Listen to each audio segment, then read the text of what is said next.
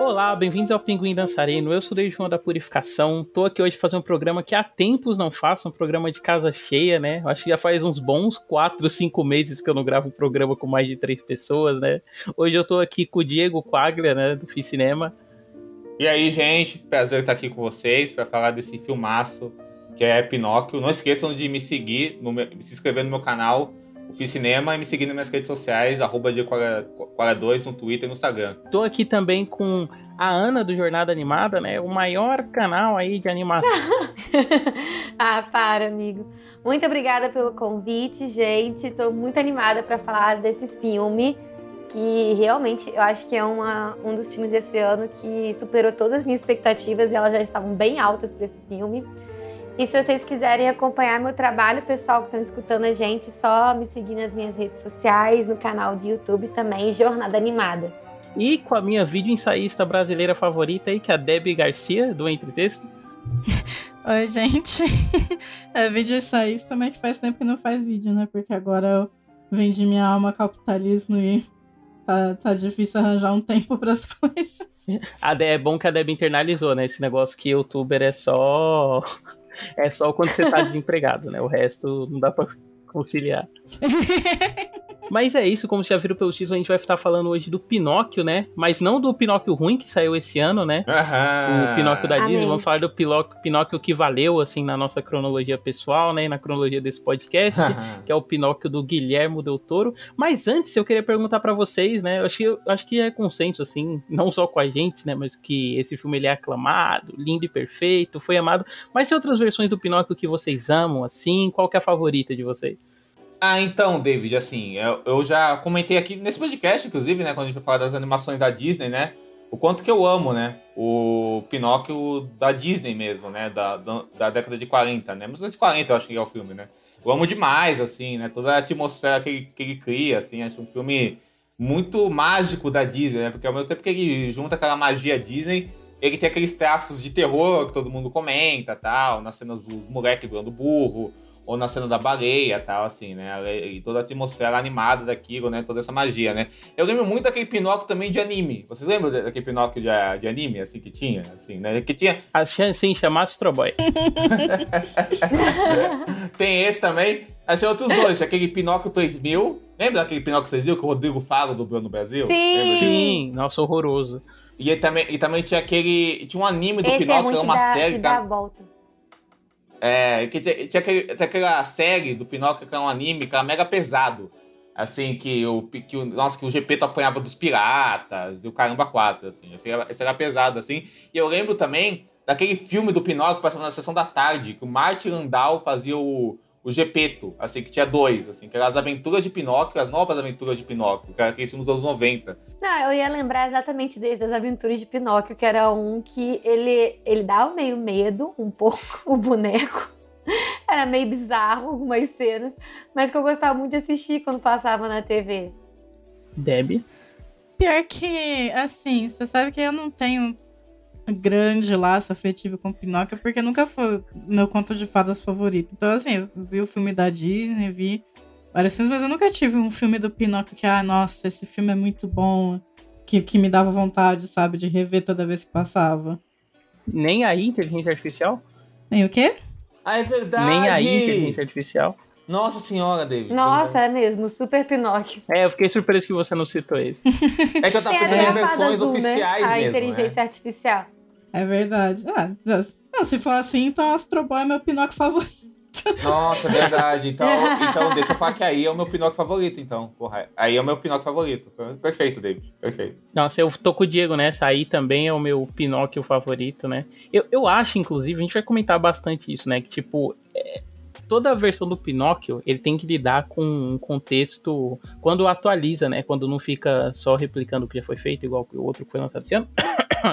ele tem que lidar com a configuração da moralidade social, né? Tipo, acho que isso é uma recorrente, assim, do Pinóquio, essa questão da mentira e dele ser formado socialmente e tal. E eu acho que é tão interessante uhum. essa expansão que rola no AI, sabe? Tipo, de colocar isso pra é, ele ser um menino de verdade, esse ser um menino de verdade, que inclusive rima muito com o Del Toro, né? Uhum. Na verdade, se manifestar através de uma relação afetiva que ele tem. De pô, perda, é uma relação de perda também, né? E de você tentar uhum. consolar essa perda com algo, colocar algo no lugar e você quer que esse algo seja uma coisa que ele não é pra, reprimir, pra, pra esperar essa Aham. perda que você sofreu. Sim.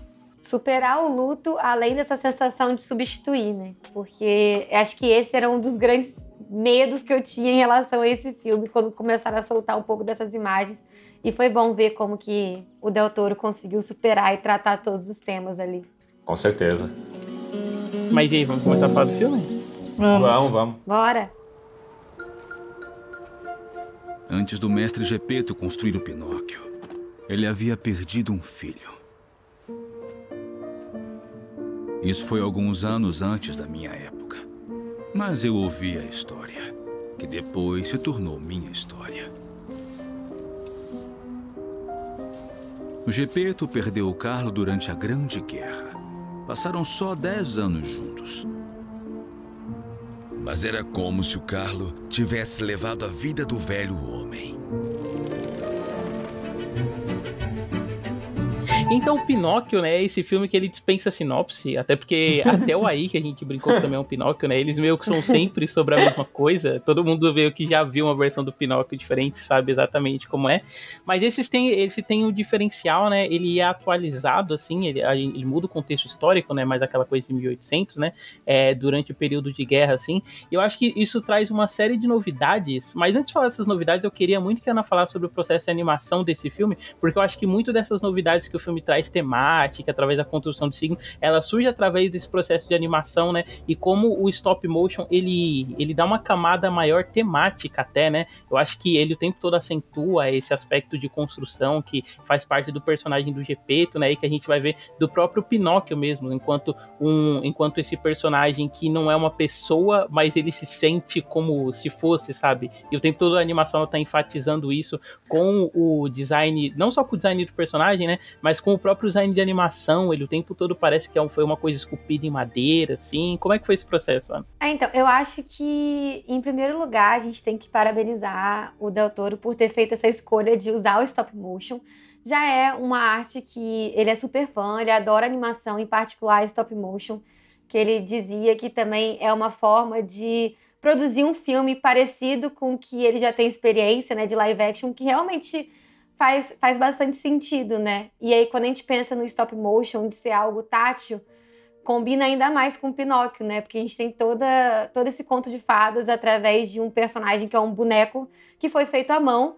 Então, nada melhor do que fazer, procurar um meio de produção que também tenha essa sensação de ter algo feito à mão para contar a história, sabe? E stop motion é exatamente isso. Não é algo em que usa computador. Geralmente, hoje em dia, algumas cenas eles acabam sendo feitas ali para melhorar um pouco mais o cenário em si, do que, do que a movimentação dos personagens. Mas, nesse caso do Del Toro, quis com certeza fazer com que tudo fosse feito muito à mão. Então, inclusive, super indico o documentário que tem na Netflix da produção para vocês assistirem, porque a gente consegue ver as etapas ali de, de um trabalho muito meticuloso, desde conseguir realizar e projetar todos os cenários, os objetos ali das cenas, tudo, e até mesmo os personagens. E no stop motion a gente tem basicamente um- uma técnica de animação em que a gente utiliza de objetos inanimados, tirar fotos deles em poses diferentes para depois na edição de vídeo a gente conseguir ter essa noção de movimento, né, com as fotos sequencialmente. E no caso de stop motion, muitas pessoas lembram, né, de bonecos de massinha, mas não é o que acontece aqui em Pinóquio do Del Toro. A gente vê bonecos mesmo que possuem como se fosse um tipo de, como eu posso dizer, é como se fosse tipo uma prótese mais mole para o pessoal poder criar as expressões ali nos personagens, tanto que É um rostinho de silicone, né? é isso aí, de silicone. Obrigada, amigo. Os rostos, principalmente, porque a gente consegue ver no documentário que é algo até curioso, até, porque geralmente quando a gente vê as produções da Laika, a gente vê a produção de bonecos que tem vários rostos diferentes para irem, pra irem se encaixando para poder fazer as expressões faciais, né? E nesse filme do Pinóquio, não. Eles fazem literalmente à mão todas as expressões faciais dos personagens, né? Ao tentar moldar ali o sorriso, tentando mudar um pouquinho a boca de lugar, a sobrancelha, de acordo ali com, com a textura de silicone que eles colocaram nos personagens, exceto no Pinóquio, porque como o Pinóquio é para ser parecer muito mesmo que é um personagem real de madeira, então eles não quiseram fazer essa técnica de um personagem com silicone no rosto. Então ele seria um personagem que foi totalmente ali impresso é, com várias feições diferentes para serem encaixadas ali totalmente para fazer a sequência e não acabar prejudicando a textura de madeira que ele tem, né?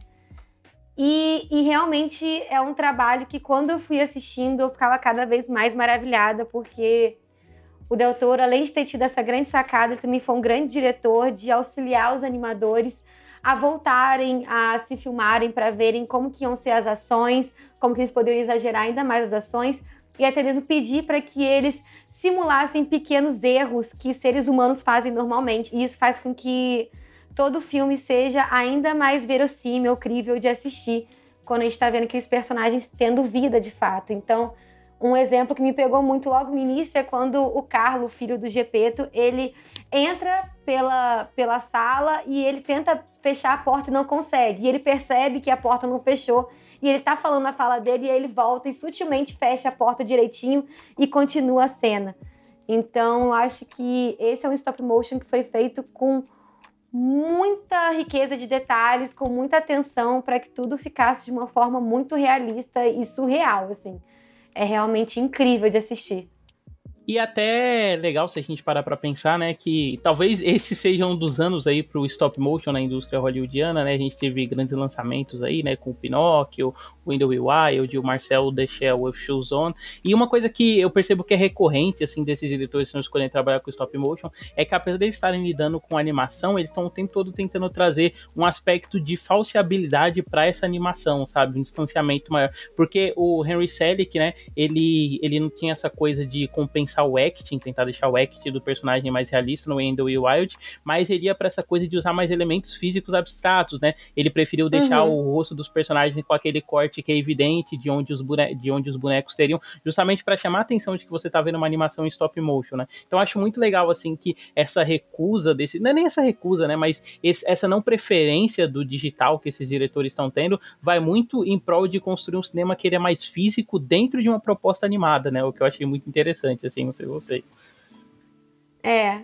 E uma coisa legal do stop motion é que é isso, por ter tudo tátil, né, na frente do diretor, na frente dos animadores, então meio que os diretores eles conseguem ter uma, uma liberdade melhor, assim, para eles poderem visualizar exatamente o que eles querem no momento, eles podem estar tá ali vendo de fato o set, não é algo que está em CG, eles podem estar tá, de fato mexendo na câmera, vendo como que ela pode se movimentar melhor junto com os animadores. Então, é muito legal ver é, os diretores querendo se aprofundar cada vez mais nessa técnica de animação. E principalmente pelo Del Toro, né? Que ele está sempre ali levantando a bandeira do quanto é importante a gente reverenciar essa arte e que não é para ser vista como gênero, né, mas sim como meio de produção, que é, o de, que é de fato é, né? Ah, o doutor ele é um cara muito fofo, né, no fim das contas, assim. O cara é amante Demais. do cinema, amante da animação, é o taco, né? É muito é. uma junção muito específica. Ele é gente como a gente. Exatamente. Sim. E para esse filme ele trouxe, né, uma patotinha aí até sim, inusitado, sim, né? Sim. Ele trouxe o Mark Gustafson, que também já é um animador pioneiro, né, em stop motion. Ele trabalhou naquele Mark Twain Adventures e um que eu acho que o Diego já viu, que é aquele Arthur Go é, Arnold, hey, é isso aí, A. Arnold Goes to the Beach, que é um curto em stop motion do A. Arnold, que é dirigido pelo Mark Gustafson, né, que é o co-diretor do Del Toro. Sim, e pro esse roteiro, é o primeiro longa-metragem dele para cinema, né, do Mark. Sim, é muito bom, né, cara. E pro roteiro ele trouxe o Patrick McHale, né? Que é o roteirista do Segredo Além do Jardim, assim.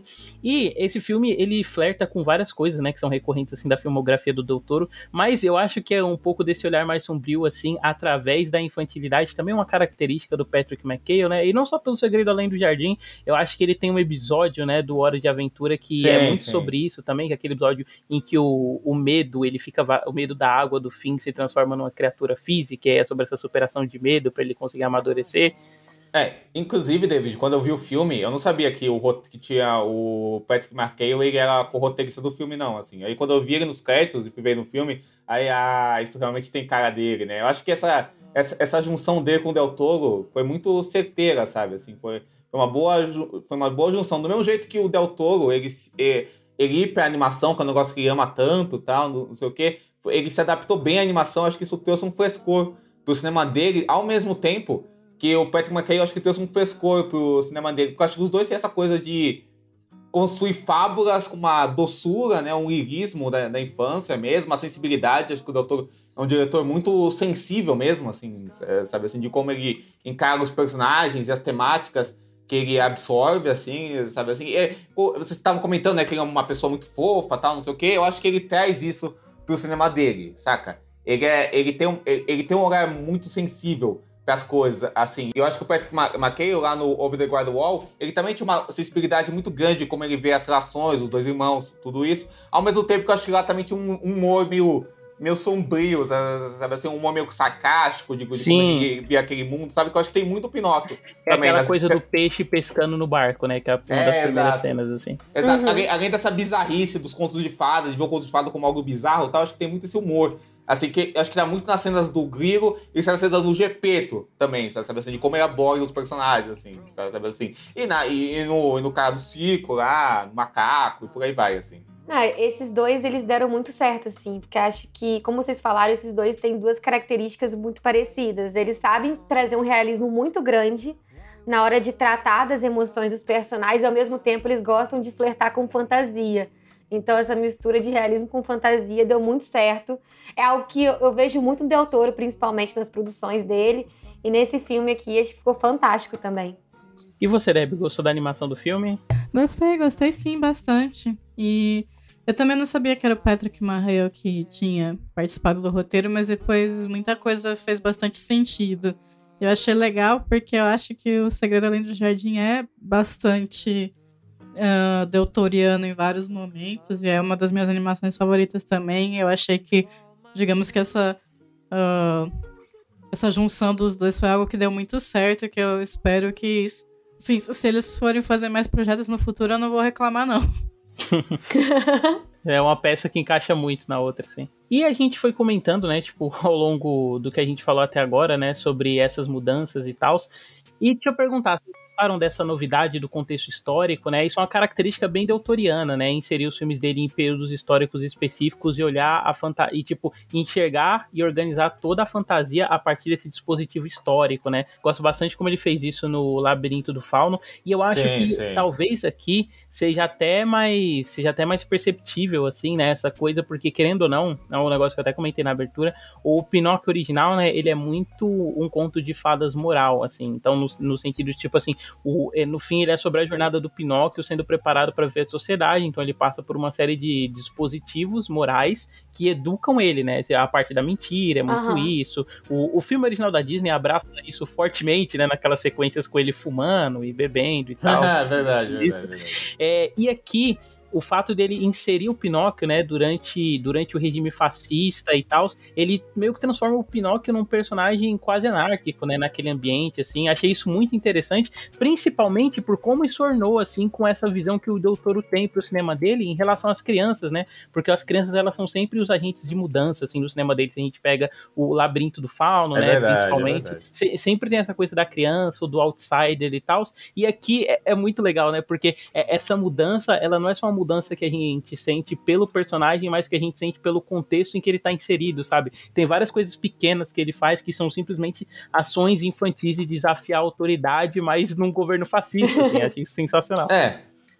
É legal porque o Pinóquio, como ele é essa criatura que, né, que tá conhecendo o mundo e tal, no, não sei o quê, ele tem uma personalidade muito forte, né? E ele, tem, e ele tem essa coisa de de perguntar e de querer saber de tudo, assim, de não ter muito filtro, né? Ele vira um agente questionador, né? E acaba servindo para o filme falar sobre essa coisa de você questionar, você, você questionar as coisas, você, você perguntar e você ter uma das grandes coisas que o filme tem, que ele tem vários temas, mas esse é um dos grandes temas do filme, que é você pensar por conta própria, né? Tem aquela cena muito boa que já demonstra isso, que é uhum. quando ele entra, entra na igreja e todo mundo olha horrorizado pra ele, tá, tá não sei o que, e todo mundo vai perguntar pra, pra ele, e o comandante lá fascista, né, que vira um personagem importante do filme, ele pergunta, pô, quem controla você? Aí, é, é, se, se ele é uma marionete mesmo, aí o Pinóquio vira pra ele e fala, quem controla você? Né, assim, né, ele vira pra ele e fala assim, né, e são vários questionamentos que, vai, que, vai fazendo conforme o filme inteiro, né, que é como ele falou, tem uma coisa do Del Toro, sempre misturar essa coisa fabular junto com um contexto político específico, né?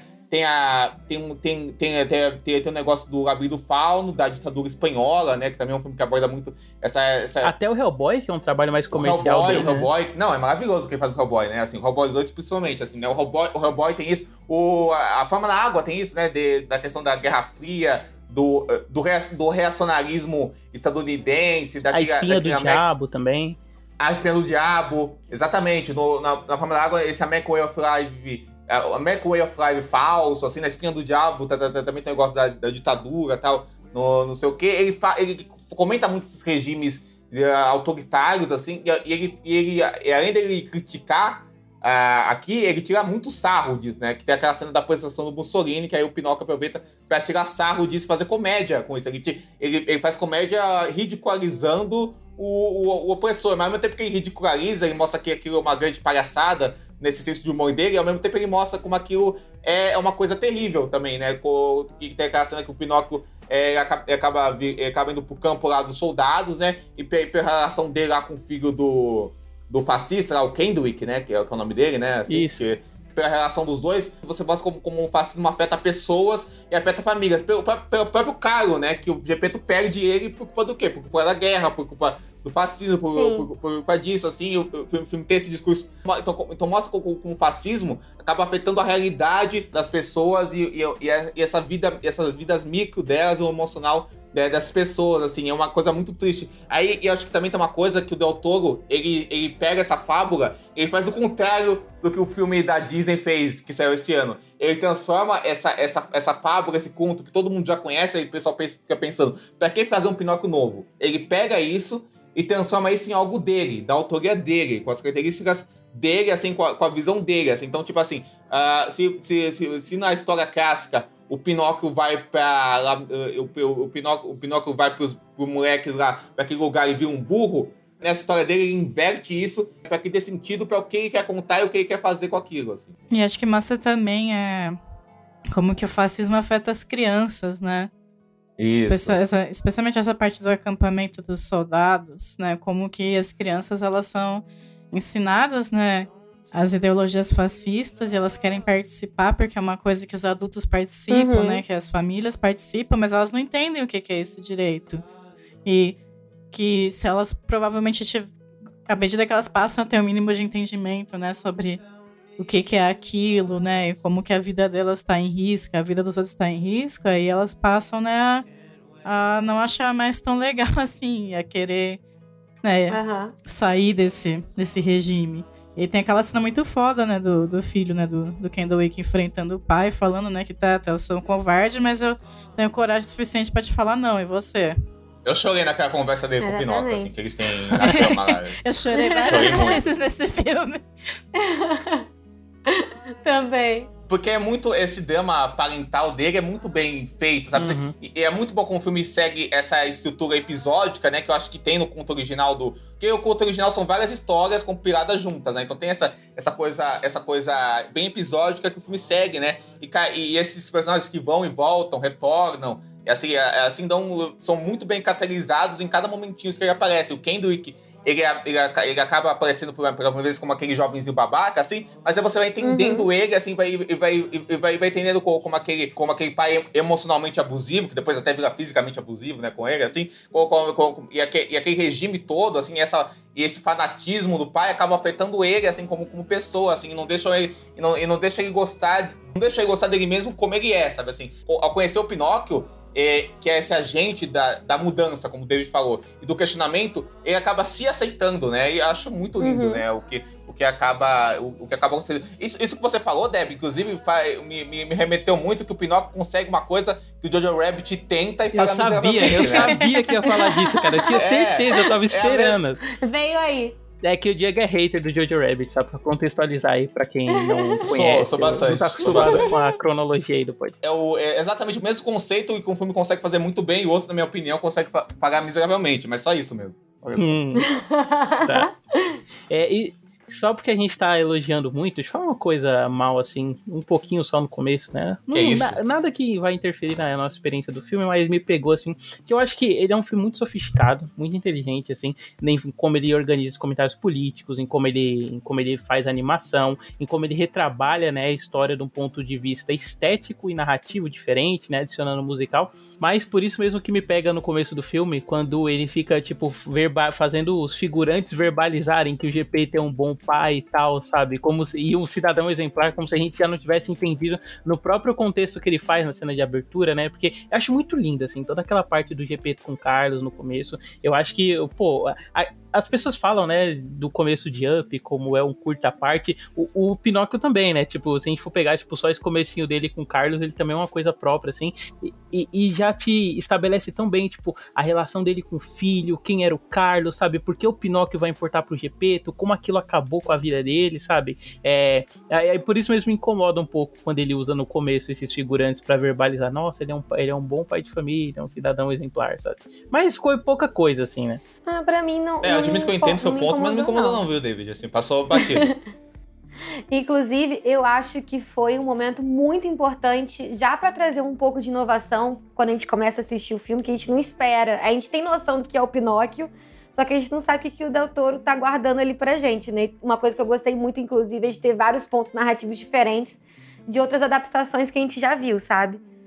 E aí, quando ele mostra esse, essa vida anterior do Gepeto, é muito bom pra gente conseguir entender melhor várias camadas da personalidade do personagem que em muitas adaptações ficam muito rasas. A gente geralmente entende o Gepeto só como aquele senhorzinho bonzinho e que é um excelente pai e é isso, sabe? E aqui não, a gente vê ele sofrendo pelo luto, ah, o quanto que a morte do filho dele, do Carlo, é, vai mudar a vida dele, o quanto que isso muda a personalidade dele, a forma dele ver a vida. E isso vai influenciar até a forma de como ele vai criar o Pinóquio e como que ele vai tratar o Pinóquio durante um certo ponto do filme. Então eu achei que esse início foi muito bom mesmo, assim, eu fiquei muito contente de ver uma adaptação que conseguiu pensar em pontos tão genuínos, sabe, diferentes para poder criar o seu próprio conto, sabe? Eu também amei demais o Gepeto, assim. Eu amei ele demais, assim, sabe? O que o Doutor faz com o Gepeto. Acho que ele deu uma, uma nuance esse personagem, uma complexidade, uma dualidade. Tipo assim, ele, ele fez esse. Ele, ele continua aquele, aquele, aquele velho doce, amoroso, que a gente sente por ele, sente pela dor dele, mas essa camadas de sofrimento que, que ele ganhou, né? Dele ser. Pô, o cara. Pô, ele transformou o Gepeto num velho bêbado também, né? Também, Não, né, isso por- é incrível, lado, né? Isso é sensacional, Muito né? bom E num, e num cara que comete muito. E num cara comete muitos erros, sabe? Assim, um, cara, um cara que comete muitos erros, tem muitas falhas, assim, um cara, um cara que é estressado, sabe? Assim, ele transformou o Gepeto num ser humano, sabe? Ele humanizou o Gepeto completamente. Eu achei, eu, pô, eu achei o trabalho de, de voz do David Bradley, né? Que é o Other Frey lá do Game of Thrones, incrível, né? Assim, o trabalho de voz Sim. dele, né? Sim. Muito foda, perfeito. assim, Não, né? é assim. maravilhoso, né? Que ele tem umas digressõezinhas de voz, assim, quando ele tá falando, e quando ele, ele tá bêbado, ele, ele fala de uma maneira mais arrastada, é, fantástico, assim. Sensacional, E- sensacional. E por isso mesmo, eu também achei muito legal, né? Tipo, é, essa coisa de a gente ter esse novo Pinóquio, novo Gepeto, né? Porque, tipo assim, enquanto o. Enquanto outras versões do Gepeto, né? Essa coisa do velho mais bonzinho, e aí o Pinóquio ele se expressa como uma idealização do desejo desse velho, né? Enquanto essa coisa mais clean, da criança mais pura. Esse, esse Pinóquio ele ter sido feito com o Gepeto bêbado, ele diz tudo sobre ele, sobre como o design dele é pensado, a primeira cena dele, sabe? Cara, Aham. eu amei muito, assim, que ele é um boneco mal acabado e dá pra gente ver os preguinhos nele. E a primeira cena dele, aí eu posso até ter viajado, né? Mas me lembrou uma coisa muito Hellraiser, porque ele tá, tipo, no sótão, assim, e aí ele não consegue ficar de pé, aí ele se move meio de quatro, assim, até ele conseguir atingir o equilíbrio do corpo, sabe? Esse design bizarro do Pinóquio, eu acho que serve muito pra essa imaginação do Del Toro, essa habilidade que ele tem em construir essas criaturas que são bizarras, estranhas, assim, mas dentro dessa bizarrice estranheza você tem alguma graça, alguma beleza dentro dela, sabe assim? Uhum. essa melancolia que, que, é, que, que, que tem nesses, né, nessas criaturas que, é, que tentam sempre buscar um caminho e, e, e, e eu falo muito dessa coisa de buscar um caminho e, e, preencher esse coração que tá quebrado. E aí, como o Pinóquio é essa criatura toda imperfeita, sabe assim, desde o designer dele até até quem ele é como, como, como, como, pessoa, porque é uma criança imperfeita, sabe? Que erra, acerta, coisas boas, coisas ruins, sabe assim? E aí o Gepeto, ele queria alguém idealizado, ele queria o Caro de volta, que é, é, que é a criança perfeita na cabeça dele, assim. E, no, e o Pinóquio é, é a criança perfeita, sabe assim? E eu filme muito sobre você construir esse amor pela imperfeição. Você viver com, com a sua imperfeição, uhum. não abandonar a sua imperfeição, você tentar melhorar sempre, mas, mas continuando ser, ser, sendo quem você é e amar essa outra pessoa ou como essa pessoa é, né? Assim, isso é muito bonito. Por isso mesmo, né, que esse contexto dele nessa sociedade fascista vai enchendo cada vez, vai deixando o filme cada vez mais rico, né? Porque querendo ou não, você tem uma sociedade que ela tá pregando por uma ideia uniforme de pessoas, né? Tanto que o. Deixa eu pegar o nome do cara aqui, que é o. Que é poder, né? Isso, Podesta. É? Por isso mesmo que o Podesta, ele é meio que o oposto do Pinóquio, né? Ele é aquele homem tido como ideal em termos de forma, assim, o cabelo dele tá com aquela coisa super lambida, tipo o, o Cooper do Twin Peaks, sabe? Essa coisa meio passei graxa no cabelo, assim, e aí aquela coisa perfeitamente penteada, esticada para trás, assim. Enquanto o Pinóquio, ele é a antítese dessa sociedade, né? Ele nasce nessa sociedade, mas ele é o oposto disso. E uma outra coisa que eu queria comentar, que eu achei muito rico, assim, no filme, né? O filme, ele tem esses acenos, né? Desses comentários religiosos, e tal, essa coisa mais metafísica. Aí, por isso mesmo achei muito legal o, o Grilo ele ser tipo um fã de Schopenhauer, é, de Schopenhauer, né? E isso se reflete também na personalidade dele, ele vê a vida como uma constante dor, assim, achei isso sensacional. É, e eu gostei muito de como ele usa a figura religiosa, não no básico, né, de nossa, olha só, o Pinóquio é Jesus Cristo, né, essa coisa tipicamente estadunidense, mas da religião enquanto a, conta uma parte crucial dela, tanto que se a gente for parar pra pensar, a, a cruz lá com Jesus, né, ela é quebrada com a morte do Carlos, ela passa, ela é que, e ela continua quebrada né? Enquanto o Gepeto ele vira um alcoólatra, isso só é restabelecido a partir do momento em que o Gepeto consegue criar um laço de afeição é, de novo, né? Com o Pinóquio. Então, tipo, através desse sentimental dele, desse desenvolvimento, ele se reconecta com a fé, ele reconstrói ela, né? Só que ela, ela é uma fé que ela, ela foi remontada. Então, tipo, aquele design do braçozinho que você vê que é uma peça encaixada na outra, sabe? Achei fantástico. Uhum. Com certeza. E eu acho que né, não, não tem como Muito você bom. fazer um filme sobre Itália e Ainda mais Itália na época do fascismo e não ter esse elemento da, da religiosidade, do catolicismo. Uhum. Que é uhum. uma coisa que culturalmente a... é muito forte na Itália. É, até porque, se a gente for parar pra ver, tipo, querendo ou não, o filme ele também lida muito com, com esse conflito, né? Desse é, desse ser que ele é mais anárquico, que é o Pinóquio, né? Com uma realidade de controle social. E a religião é um braço central, assim, no controle social, né? Seria meio impossível mesmo fugir disso. É aquela parada, né? Tem, é, tem quatro coisas que marcam a sociedade italiana uh, na vida e no cinema, né? Que é religião, uhum. família política e máfia, né? Esse filme tem é, esse filme tem três das coisas, não tem a quarta, né? Mas as outras três é o filme tem certinho. Né? Vai ficar pra sequência, né? O poderoso chefão do, do Pinóquio. Seria bom. Eu acho legal destacar também que nessa criação toda do Pinóquio, eu senti uma influência muito grande de Frankenstein também. Dessa relação de como que o, ah, demais, o Gepeto vai construindo o Pinóquio nessa situação de ódio, de tentar e ver como que é o design dele cheio de imperfeições na questão dos pregos, dele ter tido uma paciência no início ali de tentar projetar ele parecido com um filho e depois já tá muito alcoolizado, perde a paciência e só quer terminar aquilo logo e aí a gente vê o outro lado do Pinóquio completamente diferente do outro, assim. Eu acho muito legal. E nessa questão da religiosidade, acho que foi muito interessante como que eles pegam o lema do, do fascismo lá da Itália e eles vão reconstruindo aquele tema ali de diversas formas ali na narrativa. Acho que foi muito bom, assim. A gente começa com é o crer, obedecer e combater, né? E aí a gente vê que no primeiro ato tem essa questão do crer muito presente também. Não, eu acho foda também, você falou do Frankenstein, né? Total isso, né? Porque também tem aquele horror dos cidadãos para o Pinóquio, né? Aquele choque Aquele, aquele, aquele uhum. horror, né? Assim, diferente, diferente, diferente no filme, sei lá, da Disney, que o Pinóquio anda pela cidade como se ele fosse ah, uma, é, só, é, uma, é uma criança de, ma, de madeira, mas é uma criança de madeira fofa, como, como outra criança, né? Sim. O Pinóquio, o, o, o, o, o Gepeto realmente quer que o Pinóquio vá pra escola, ele, ele realmente aceita o Pinóquio de cara, que não, ele não ele, primeiro que ele não aceita o Pinóquio de cara, e primeiro que ele, que, que, que, que ele vai pra escola com uma imposição do regime, de tudo isso. É tudo muito mais dramático, assim, mas, mas não é uma dramaticidade falsa, mas é uma dramaticidade que está de acordo com aquela visão específica que o doutor tem daquelas relações humanas que estão entre aquele boneco de madeira e o mundo ao redor dele, uhum. aquele pai que ele tem. Assim, como o próprio Grilo fala, né? O filho imperfeito e os pais imperfeitos, né? Que é a soma do filme todo, né? Mas você sabe que eu acho é. que, por mais que o design do Pinóquio seja meio que propositalmente feinho, eu acho que, ainda mais dentro do universo que eles construíram, né? Que é mais. que é, se pretende ser um pouco mais realista, menos fantasioso. Tanto tá, que no making off você tem essa coisa, né? De que o, o Pinóquio é um elemento mágico e para ele dar certo ele precisa estar inserido num, num mundo que não tem nada de magia. E eu acho que o uhum. Pinóquio do Del Toro ele é muito mais fofinho do que o Pinóquio convencional que a gente está acostumado, sabe? Eu acho que entra um pouquinho naquela coisa do gráfico do Vale da Estranheza, que eu acho que quanto mais humano você tentar fazer o Pinóquio parecer mais estranho, ele vai ficar. E como esse Pinóquio ele é um, um bonequinho Sim. de madeira, eu acho que ele fica muito mais fofinho a gente consegue acreditar nele melhor. Nossa, e o trabalho de voz, né, do Gregory Mann fazendo o Pinóquio, cara, que menino incrível, assim.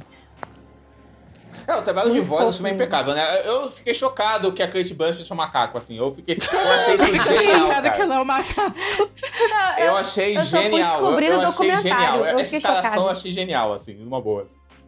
Eu acho que o Del Toro, ele merecia um Oscar de, só por essa escalação, sabe? Assim, Oscar de melhor sabe? escalação em filme. É, exato, cara. Isso é muito é foda, né? Isso é sensacional.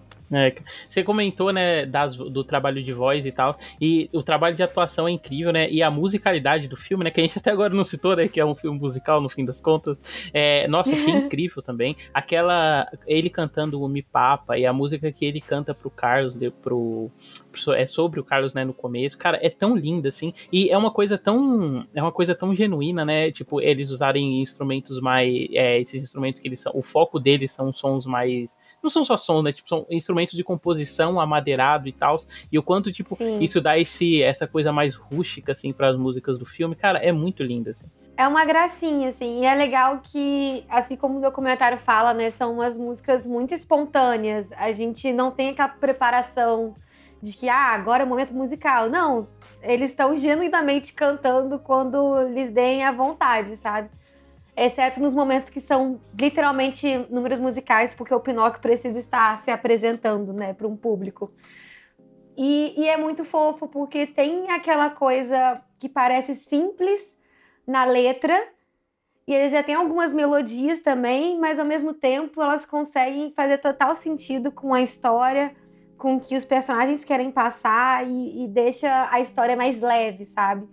Porque tem os momentos que o filme realmente flerta com horror e, e, são cenas espetaculares e é bom quando tem essas músicas que deixam a gente mais emocionados e às vezes até um pouco mais calmos com o que tá acontecendo ali. É foda porque, tipo, a versão que o filme tem da do mundo do, do, do, mundo, sei lá, depois da morte, e a versão que o filme tem da Fada Azul, né? Do que seria a Fada Azul dentro uhum. do filme do, do, dentro do filme, dentro da visão do Del Toro, é muito uma coisa labirinto do fauno, muito uma hum. coisa Hellboy mesmo muito. que ele citou, né? Porque são essas coisas mais monstruosas que você não enxerga como monstro, né? Porque ele trata como se fosse uma como se fosse um elemento comum assim de cena e todas elas têm uma origem na natureza, né? Tipo, não só todas elas vêm é, de um elemento naturalista do filme, né? Tipo, a Fada Azul, elas são espíritos da floresta que elas se formam uhum. para completar a Fada Azul e ela remete e ela tem essas características animalescas, mas a entidade da morte também. Tipo, a, a personificação né, do purgatório na visão dele, que são só coelhos jogando cartas, assim, é sensacional, né? E, é e ótimo, esse tom, é esse tom meio místico, tipo, ele se impregna, ele vai até pras cores, né? O filme tem um contraste muito forte, Sim. assim, de cores quentes com cores frias, e o azul, né, pra essa coisa mais mística é...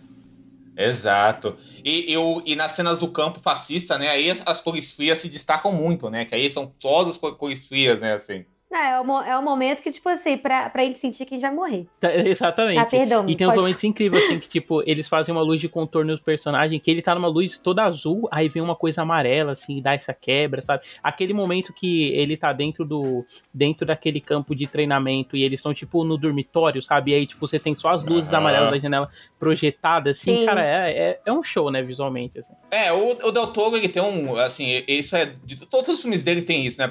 Pode não gostar de um, de outro outro, mas sempre tem um cuidado. É, é, é. Eu, eu não gosto de Nightmare, por exemplo, mas tipo, tem, sempre, se, sempre tem um cuidado visual, sabe? Um cuidado estético de, de criação de universo e, e como contornar esse, essa estética por, por esse cuidado visual muito forte, assim. E aí eu acho que aqui eu acho que os melhores filmes do Del Toro, ao meu ver, né, na minha visão, são que eles conseguem colocar esse, essa coisa cuidadosa dele muito numa coisa emocional, sabe assim? Muito, muito no, parece ser um reflexo emocional desses contos que, que ele cria, e não, ser, e não ser meramente uma coisa. Porque podia ser uma coisa meramente técnica, a gente, a gente chegar aqui e falar, nossa, que coisa, que, que bonito é isso, que bonito aquilo, nossa, sabe assim? É uma coisa distante, sabe assim? Isso é só, isso é só uma coisa para parecer bonito, sabe assim? Mas não é uma coisa para parecer bonito, é uma coisa que dá contorno emocional pro que ele tá dizendo, pro que ele tá contando, sabe? Assim, isso que eu acho muito foda do, do Pinóquio, uma coisa que ele faz no Abin do Fauno também, assim, uma coisa que ele faz no Hellboy, no Espinho do Diabo, que eu acho incrível, sabe? Assim, ele usar essa, essa imaginação dele esse, esse, essa, essa coisa meticulosa que ele tem esteticamente para dar conta de, desse universo todo que ele faz, assim, sabe? Eu acho que, que chega aqui no Del Toro, assim, sabe? Assim, acho que, que acho que ele combinou demais com a animação. Acho que, é, que, é, que, que ele botou esse cuidado estético dele pra animação, assim, essa, essa, é, essa coisa que o cinema dele sempre teve, que é uma coisa que, será, que o Tim Burton tinha também, assim, uma, uma época de criar essas grandes maquetes estéticas que, que são aparentes dentro do cinema, assim, dentro da animação, de uma forma que ficou muito fluida, né? Inclusive, o, a gente falou do Rei Sek, né? Assim, é, é, os coelhos aí me lembraram muito. Podiam ser facilmente personagens do tema de Jack, do Harry Sek, assim, sabe? Assim, eu lembrei, Nossa, totalmente. muito disso, assim, sabe? Muito mesmo. E além dessa meticulosidade da iluminação, na animação em si, acho que também teve um trabalho excelente na, no movimento de câmera, nos enquadramentos que tem uns frames assim que são absurdos e não só dessa questão que o Diego falou, tipo, só de achar bonito, mas de ajudar na dramaticidade das cenas, sabe? Acho que uma das que me pegaram muito é não só do embate do Kendall com o pai dele, mas também no momento em que a gente tem todo o embate do Volpe com o Pinóquio também, né? Quando ele, quando ele tenta queimar ele. Nossa, aquilo para mim é extremamente uhum. bonito, a iluminação funciona ali perfeitamente fizeram um trabalho excelente ali para iluminar todo o fogo ali com stop motion. E enquadramentos são perfeitos assim. Depois quando eles entram na criatura também nossa tem movimentos de câmera de sequência até. Eu fiquei gente o trabalho que isso deu. E fica incrível porque a gente consegue ver até a personalidade dos personagens ao ver como eles se movem durante a sequência sabe? Nossa é tudo muito bem feito e ficou completamente um projeto grandioso, sabe? É, é, é, impressionante o quanto que toda essa meticulosidade em cada aspecto ali da direção, da produção, ajudou para o filme ser o incrível que ele é, sabe? Ele realmente ele queria explorar todos os aspectos do stop motion Sim. enquanto quanto forma de narração, né? E ele quis e ele incentivou os animadores muito a, a explorar, né? O máximo possível que desse para fazer. E o resultado, né, ficou inacreditável. Uhum.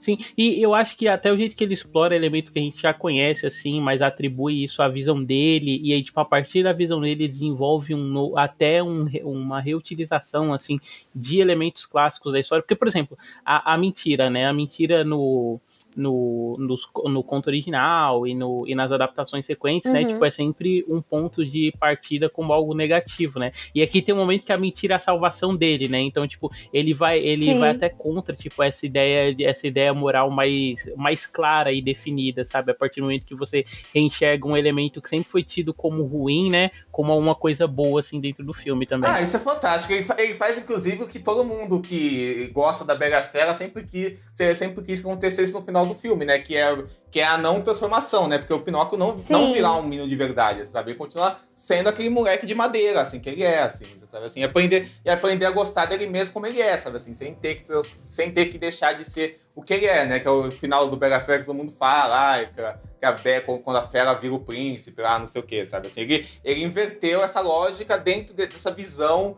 Uh, de, de, de, dessa visão humana que ele tem sobre quem é aquele Pinóquio, quem é, entre aspas, essa, essa aberração, que na verdade não é uma aberração, sabe?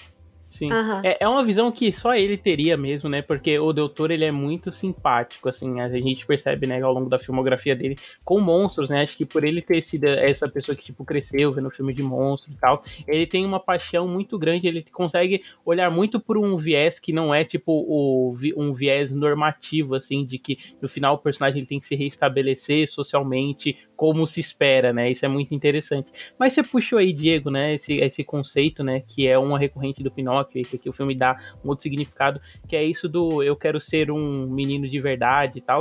E, cara, eu achei maravilhoso, assim, fantástico o jeito que isso é retrabalhado no filme, não só por, tipo, trazer essa mudança de perspectiva que você já comentou, né, mas porque, querendo ou não, esse é um filme coming of age do Pinóquio, né, tipo, ele, tá- ele é o Pinóquio, o Pinóquio antifa que tem que crescer numa sociedade que quer que ele seja moldado de um jeito e ele age de outro, né, e eu acho muito interessante como, tipo, essa ideia de menino de verdade, ela é apresentada primeiramente pra gente, né, é, no filme, não como não como uma coisa positiva, né, mas como uma coisa negativa, porque a partir do momento que ele deixa de ser, que ele deixa de ser ele para se tornar um menino de verdade, ele se torna mortal, né, e essa questão da mortalidade, e é até muito complexo, né, o comentário que o filme faz, porque essa coisa da, da mortalidade humana, de ser uma pessoa de verdade, ao mesmo tipo, e disso ser uma vantagem pra ele, né, ele fica feliz quando descobre que ele não pode morrer Uhum. e tal, mas também ser uma desvantagem, né, tipo, a, a entidade da morte, ela explica pra ele que é, toda vez que ele morrer, ele vai demorar mais, e aí, por consequência disso, as outras pessoas vão morrendo à volta dele. Tinha um insight muito maduro, assim, pro personagem, sabe? E pra como ele escolhe isso no final, quando ele tem- acaba tendo que escolher contra a vontade, assim, ser um menino de verdade. E, e eu acho que essa questão que vocês estão comentando, assim, da temática que a gente conhecia em geral do conto de fada do Pinóquio, né, que a gente vê muito da Disney, é, eu acho que vale lembrar de que tem tudo a ver com o que a gente está falando, do que o Doutor sempre fala nas entrevistas sobre esse filme em geral, né, de que ele queria trazer a desobediência como uma virtude, né, da gente entender que a gente vai ser amado, né, pelo próximo por sermos quem nós somos. A gente não precisa se moldar. Então é muito legal ver como que esse filme gosta de quebrar essa ideia antiga que, é, que é, algumas gerações né, anteriores às nossas tinham de que obediência era uma grande virtude nessa tal relação entre pai e filho, né? Que a gente tem que obedecer acima de tudo qualquer coisa que nossos pais né, vão impor pra gente de como a gente tem que ser, é, do que, que a gente tem que ser quando crescer, por exemplo, entre várias outras vertentes. Então é muito legal ver essa perspectiva do filme e da gente ir abraçando junto com o Pinóquio quem ele é, a ponto dele também chegar em alguns momentos do filme e ele perceber: eu não quero ser um substituto do Carlo, eu não quero ser o Carlo, porque ele começa no início do filme acreditando que ele vai conseguir né, agir como o Carlo, né? Ele chega pra, a falar pro Gepeto disso e depois ele percebe que não, ele quer ser amado por como ele é pelo pai dele, sabe? Ele não quer mais ter essa ligação direta de ter essa obrigação de parecer com alguém ou de ser substituto de alguém. Então é muito, muito bonito e, e muito delicado como que eles vão construindo isso até esse momento de revelação para ele e para os outros personagens, principalmente para o Gepeto também. Quando o Gepeto entende como que é a relação dele com Pinóquio, que não depende desse vínculo do luto que ele tinha com o Carlos, isso também, nossa, é, é incrivelmente bem construído e muito emocionante de ver. Eu não sei vocês, mas eu acho quando vai chegando né, nesses momentos finais do filme, né, no grande clímax, e ele continua sendo, né, o Pinóquio de madeira, no, no primeiro, sei lá, nos primeiros três segundos eu senti uma certa estranheza, né? Porque porque a gente tá acostumado que ah, agora ele vai virar o menino de verdade e tal. E aí quando A ele gente já tá acostumado a esse ponto de virada, né? é, e aí quando ele continua sendo menino de madeira, primeiro, no começo eu pensei, ah, mas ele não vai virar um menino de verdade? E aí logo em seguida eu entendi que não, mas ele não precisa ser de carne e osso pra ser um menino de verdade. Não é isso que vai fazer ele ser um menino de verdade. São as Exatamente. experiências, são as coisas que ele aprendeu. E aí, sei lá, eu achei muito bonito, sabe? Ah, É, tá me dando vontade de eu chorar. vou chorar de novo. alguma coisa agora. E, cara, é, é tão fantástico, né? Porque essa visão do Doutor, ela deu, ela deu tantas leituras diferentes, sabe? É, é, é maravilhoso, assim, tipo, a- essa própria leitura que a Debbie acabou de trazer, assim, que ela trouxe, né? ela- Tá, assim, que ela trouxe, acabou de colocar aí que ela, é, que ela trouxe. É, ela também, tipo, pô, dá muito pra você fazer uma leitura queer do Pinóquio nesse sentido, sabe? É, É o que eu ia verdade, né? falar, né? crer. Porque, tipo, eu acho que né, como o tema central da, da, da história do Del Toro é sobre aceitação, né? Que. Porque de, Uhum. real- realmente, né, que a gente já falou, que Pinóquio sempre foi um conto de fadas muito moral sobre você obedecer os, os adultos e não questionar. E, e o, de, o Pinóquio do Del Toro não, ele é uma história sobre a aceitação, né? A autoaceitação e a aceitação dos outros em relação a você. Então eu acho que é, permite nessa leitura queer, qualquer, qualquer leitura, né, que seja sobre aceitar pessoas que fogem né, das, das normativas sociais, cabe nessa Uhum. história. Sim. Uhum. A- até o conflito que ele tem, que é, é muito pequeno, né? Muito breve sobre religião, tipo, ele traz essa. Ele traz justamente essa leitura, né? Tudo bem que, tipo, é um comentário superficial, mas, tipo, é uma criança perguntando, né? Por que, que as pessoas conseguem gostar dele se nós somos feitos da mesma coisa, mas não conseguem gostar de mim, né? Não, com certeza. E o padre que tem no filme, como personagem pequeno, é um, é um apoiador do fascismo. Ele só tá lá pra reconhecer o, o regime vigente, né? Assim, é o, o filme estabelece muito bem aquela, aquela- aquela igreja como parte da ordem ah, social fascista. Não, não, não, É como não toda igreja, né? Ao É, longo dos é, Exato, exato, né? exato, É, exato, pois é. exatamente, exatamente, perfeito. Nossa. É, uma coisa que eu achei sensacional, assim, foi. Talvez aí até seja um pouco de forçação de barra na minha leitura, né? Mas o. É, o ele faz. Ele deixa bem claro, né? Estabelece o vermelho enquanto uma ordem fascista pro personagem do Podesta, né? Com o laço vermelho Uhum. no braço dele e tal. E o padre tem um laço vermelho também, só que é na cintura, né? Então, tipo, mostrando que a religião ela também tá alinhada com aquilo, só que de uma maneira diferente, assim. É, e o Podesta é tipo aqueles pais, né, que levam o filho pro quartel, né? Essas paradas, né? Assim, bem isso. Aham. O Podesta, na verdade, ele é o pai daquele vídeo lá do aniversário da criança de dois anos com o Bolsonaro. É, bem isso mesmo. É por aí. Então é isso, né? Para o Guilherme Del Toro apresenta, né, Pinóquio, como tá o título na Netflix, muito chamativo assim, para todos os elementos do filme. É, que nota você dá? Começando pela Ana. Olha, não vou ser modesta, não. Eu dou todas as estrelas possíveis, dou cinco estrelas. Porque, de verdade, era uma animação que eu tava muito ansiosa há anos pra assistir, porque eu lembro dos primeiros artigos lá de, sei lá, 2013, 2014, o povo falando que essa produção ia existir, que o Del Toro tava super empolgado nos primeiros concept, concept arts, e, e a gente ia passando os anos, chegava 2019, 2020, e ainda tinha os mesmos concept art. e mesmo assim falando que a produção ia existir, então eu tava mega empolgada. E tava com, com muita expectativa, porque desde o início o Del Toro falava que queria muito fazer o projeto e que seria uma mescla de horror, drama, musical e que principalmente seria uma produção de stop motion. E aí eu tava com uma expectativa muito alta e tava com medo da minha expectativa alta. E quando eu fui assistindo o filme, o filme só foi me consumindo, me abraçando. E no final é, é uma grande aventura que, apesar de ser um conto clássico que a gente conhece, ele consegue te surpreender do início ao fim, ele consegue subverter vários pontos do conto que a gente conhece, trazer muitas coisas novas e muitas temáticas complexas, como a gente falou aqui, do fascismo e toda a mistura da religião nisso tudo e das crenças do próprio Gepeto, como que isso reflete no Pinóquio e como que o Pinóquio vai criar, vai criar suas próprias reflexões sobre o que ele é e o que ele quer ser.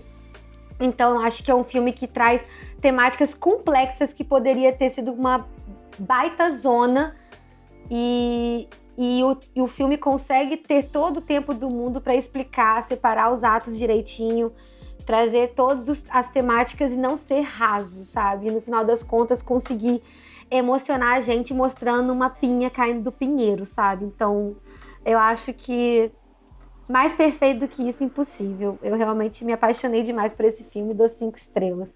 Cara, David, eu tô muito dúvida agora, viu? Com o papo que a gente teve e tal. Porque eu dei 4,5 pro filme, né? Assim, eu adorei o filme mesmo, assim, sabe? Mas quando eu acabei, eu falei, eu falei nossa, será que eu dou 5 pra ele? Será que é um filme que eu dou 5, sabe? Assim, não sei. Assim, mas conversando aqui, pensando sobre o filme, eu fico tentado a dar 5 pra ele, assim, porque é um filme muito perfeitinho, eu adorei ele demais, assim. Mas não sei se eu, se, eu dar, se seria o sentimento que acaba quando eu acabei de ver, ah, eu vou dar um 5 pra ele. Eu acho que eu vou deixar 4,5 por enquanto. Vou deixar um 4,5. Pô, 4,5 é quase um 5, gente. Pelo amor de Deus, né? Por favor. Ih, arregou.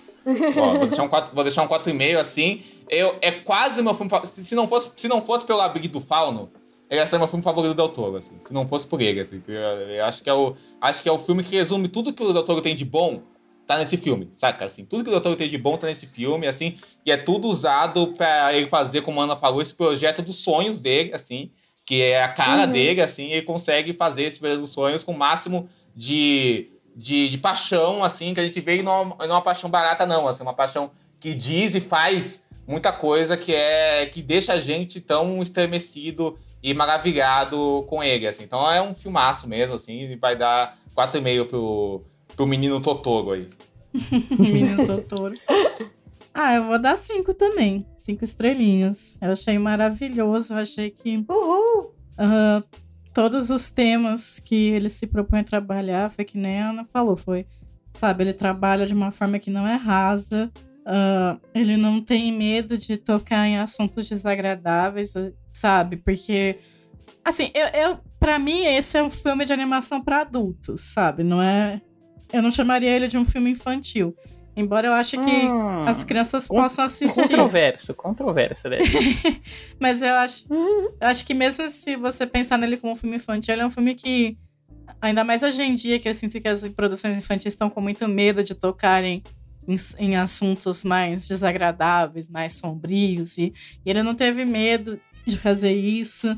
E eu achei que a mensagem dele foi é uma mensagem muito bonita e muito necessária. E que eu acho que tá, especialmente no momento atual que a gente tá vivendo, tá faltando um pouco, sabe? Tanto essa coisa da, da, da citação e da autocitação, mas essa próprio tema, né, totalmente subversivo de que a desobediência pode ser uma virtude, porque nem sempre, uh, nem sempre os líderes estão certos, sabe? Porque eu me lembro que no nono ano, quando, quando teve a minha formatura do nono ano lá em 2000 e 2010, a diretora fez um discurso que, dentre outras coisas, eu me lembro até hoje da fala dela, ela falando, obedeçam seus líderes, porque eles estão nesse, eles estão nesse lugar porque eles sabem o que fazem. Que é uma coisa que, assim, totalmente, Nossa, né, será que sabem mesmo? Babaca, sabe? e eu achei uhum. muito legal, sabe? Que no filme do, do Del Toro ele mostra que não, que tem muita gente que é líder por por razão, por, não porque é a melhor pessoa que sabe o que faz, mas porque tomou o, o local à, fo, à força, por, ou por motivos uhum. externos, mas que não é porque a pessoa uhum. tá numa posição de poder que ela é melhor que você, que ela sabe mais sim, do que você. Sim. E que ela está é, a maioria, certa, assim, sabe? Que isso a é maioria, né, na verdade, né? Sim, exatamente. É, ah, e Deb, você falou, né, sobre enxergar nele mais uma como animação adulta e tal. Cara, eu acho que não, assim, eu acho que, na verdade, o que a, tipo assim, eu acho que concordo totalmente com o que você falou sobre na contemporaneidade a gente ter essas animações que elas são mais elas são mais co é, covardes, né? Mas eu acho que se a gente for pegar, né, tipo, ainda mais animação é, do final dos anos, a animação tipo abaixo de 2005 assim, no cinema e tal, a gente tinha o tempo todo, né, animações que flertavam com essa com essas ideias de morte, com essas ditaduras totalitárias, né? Tipo a fuga das galinhas, ah, por sim, exemplo, né? entendeu? É que, eu tava pensando. Pra mim é um filme primo. Eu tava pensando do ponto de vista que, por exemplo, na escola onde eu trabalho, sabe? Eu não sei se. Eu acho que eu não conseguiria mostrar esse filme para os alunos, uhum, até porque eu acho uhum, que eles nem têm uhum. as referências necessárias para entender, sabe? É, eles provavelmente não, não fazem a mínima ideia do que, que é fascismo, do que, que que, que é Itália, mas, né? Ai. Mas eu acho que quando a gente é criança, a gente meio que boia nessas coisas, né? Tipo, em alguns elementos históricos, assim, mas no fim a gente sempre se encontra, né? Tipo, a, todo mundo aqui é, viu pega, e reviu a fuga das galinhas, exato. né? Tipo, pra mais novo e é. agora pra mais velho. Eu mostrei pra minha irmã mais nova é. Persepolis, né? Ela gostou. Os filmes do estúdio Ghibli também. Né? A, gente acaba, a gente acaba se pegando em, em, em, A gente pega se pegando em aspectos visuais, às vezes, né? Assim. A gente adorar de, o Pinóquio dançando e o fato do Mussolini ser baixinho, né? No fim das contas. Sim. É, exatamente. É. De caracterização, né? Ele, você falou do Ghibli, eu acho que ele tem esse tom de estúdio Ghibli. Eu, até, eu sei que o doutor é muito fã do Watership Down, né? Que o, que o David tem programa aqui, né? Do Pinguim da Saga, né? O doutor é muito fã. Eu, eu, eu, eu, acho que ele tem um pouco esse, esse, esse aceno, tipo assim, de ter temáticas bem pesadas e não, e não, e não subestimar quem assiste ou tentar dosar as coisas, assim, mas ao mesmo tempo também não, uh, não, não, não dispensar totalmente o apelo infantil, o, o apelo uhum. imaginativo, lírico da criança, sabe? Assim, eu acho que uma coisa que o Estúdio Ghibli tem muito, alguns outros filmes têm, assim, mais assim, do Ocidente. É. Isso que eu ia falar agora, que ele se assemelha muito com essa temporalidade que o, que o Estúdio Ghibli traz, sabe? De, de ser um conto que a gente pode assistir quando a gente é criança, a gente pode não entender algumas coisas de fato, mas é um filme que vai passar os anos, a gente vai rever e, e cada vez que a gente for revendo, a gente vai encontrar coisas novas. E eu acho que isso que transforma um filme em um filme completamente excelente. Porque é um filme, com o passar do tempo, a gente consegue revisitar e trazer coisas novas e se apaixonar ainda mais pelos personagens, pela história e pelas temáticas. E acho que sobre o que a Deb falou, assim, eu entendo essa visão, assim, eu acho que comparando com filmes de animações que a gente tem tido recentemente na questão dos filmes que são blockbusters de animação, é, são temáticas complexas que eles hoje em dia não estão tendo essa visão, sabe? Eles não optam por isso. Mas é, eu acho que também, como o David falou, nada impede de uma criança assistir, se divertir e mais para frente ela vai conseguir entender várias outras mensagens que estão por trás desse Pinóquio do Del Toro. É, eu acho que a criança pode se divertir, também pode sentir medo, que, o que é válido também, né? Tipo, quando a gente via Shihiro quando criança, a gente sentia medo de Shihiro, né? Eu senti muito medo de Shihiro, eu fiquei, porra, caralho, Shihiro, né? E, de, e depois você e depois você cresce e você racionaliza o sentimento, né? Assim, essa parada, assim. Sim, e uma Sim. coisa que tem também, né, que no fim das contas, esse ainda é um stop motion, e eu acho que eu até comentei isso no programa de Wendell Wild, eu acho. é que o stop motion, né, por ele tá por ele estar tá mais solto dessas amarras comerciais assim, ele é um filme que ele tem um é, ele, ele é um filme que, que quando mesmo ele sendo infantil, ele não liga de trabalhar tipo elementos que seriam graficamente mais fortes ou, ou até socialmente menos aceito, né? Porque querendo ou não, o stop motion, ele já é uma coisa mais nichada assim no meio da animação. E é legal de ver isso, de não, não querer privar as pessoas, das crianças de verem o horror, sabe? Tipo, as crianças têm que entender o que é aquilo, quais são as consequências de uma guerra, por exemplo, o que é morrer. Então, acho que são questões que muitas outras animações já trouxeram, sabe, anos atrás, e que é muito bom ver que tem ainda várias pessoas querendo produzir animações que flertem com esses sentimentos, que é importante da criança é, entrar em contato de alguma forma e entender, sabe? Faz parte do desenvolvimento delas, acredito eu. E a minha nota, eu vou na mesa do Diego, eu vou de 4,5, assim. Oi, eu tô dando oi. muito 4,5 recentemente. Talvez esse até merecesse um 5. Mas é uma coisa que eu vou pensar com o tempo, assim. Mas com certeza é top 3 animações do ano, né? Ele, Turning Red, Marcel The Shell e Shoes Não, On. top 1. Para, para de viagem. E eu já tô aqui brava por antecipação que ele não vai receber os prêmios, todos os prêmios que ele poderia receber, mas. Quem ah, sabe canção original? Que Quem sabe? Eu, eu acho que esse vai. Eu acho que a academia, por exemplo, tem um apreço já grande pelo Del Toro, então eu acho que eles vão ah, é achar que ah, é o né? momento é perfeito né? para ele já ganhou o melhor diretor como com live action, agora a gente vai mostrar como ele é incrível, dando um prêmio para ele por ele ter dirigido uma animação, sabe? Eu não, eu, não, eu, não, eu não acho que isso seja algo muito impossível de acontecer. Além do filme ser excelente, Ai, sabe? Tomara, eu acho que ele tem um apelo muito, muito grande. Ele, a Netflix conseguiu divulgar bem esse filme, o boneco tá rodando aí o mundo inteiro há meses, né, com o Del Toro pra cima e pra baixo. pra compensar todo, várias... toda a falta de divulgação do dragão do meu pai, né, eles investiram nisso. Eles pensaram, hum, a gente só vai querer escolher um aqui, vamos escolher a produção do Del Toro pra, pra divulgar de fato, sabe? Então, acho que a divulgação vai estar tá pesada na, nas premiações pro ano que vem, principalmente pro Oscar. E eu acho que tá muito, é um cenário muito favorável para ele poder ganhar no ano que vem, sendo bem sincera. Eu amei Red, eu acho que eu quero ver primeiro Inuo também para ter a minha certeza, mas eu acho que com o cenário como ele se configura ali, do jeito que a academia pensa e Hollywood pensa, eu acho que vão dar o prêmio pro Del Toro sim. Ah, tomara, viu? Porque eu ainda tenho. Eu nunca vou superar o conto da Princesa Kaguya perdendo pra Big Hero 6. Já ah, somos dois. Isso. isso foi triste. Ai, ai. Bate aí, Deve, bate aí.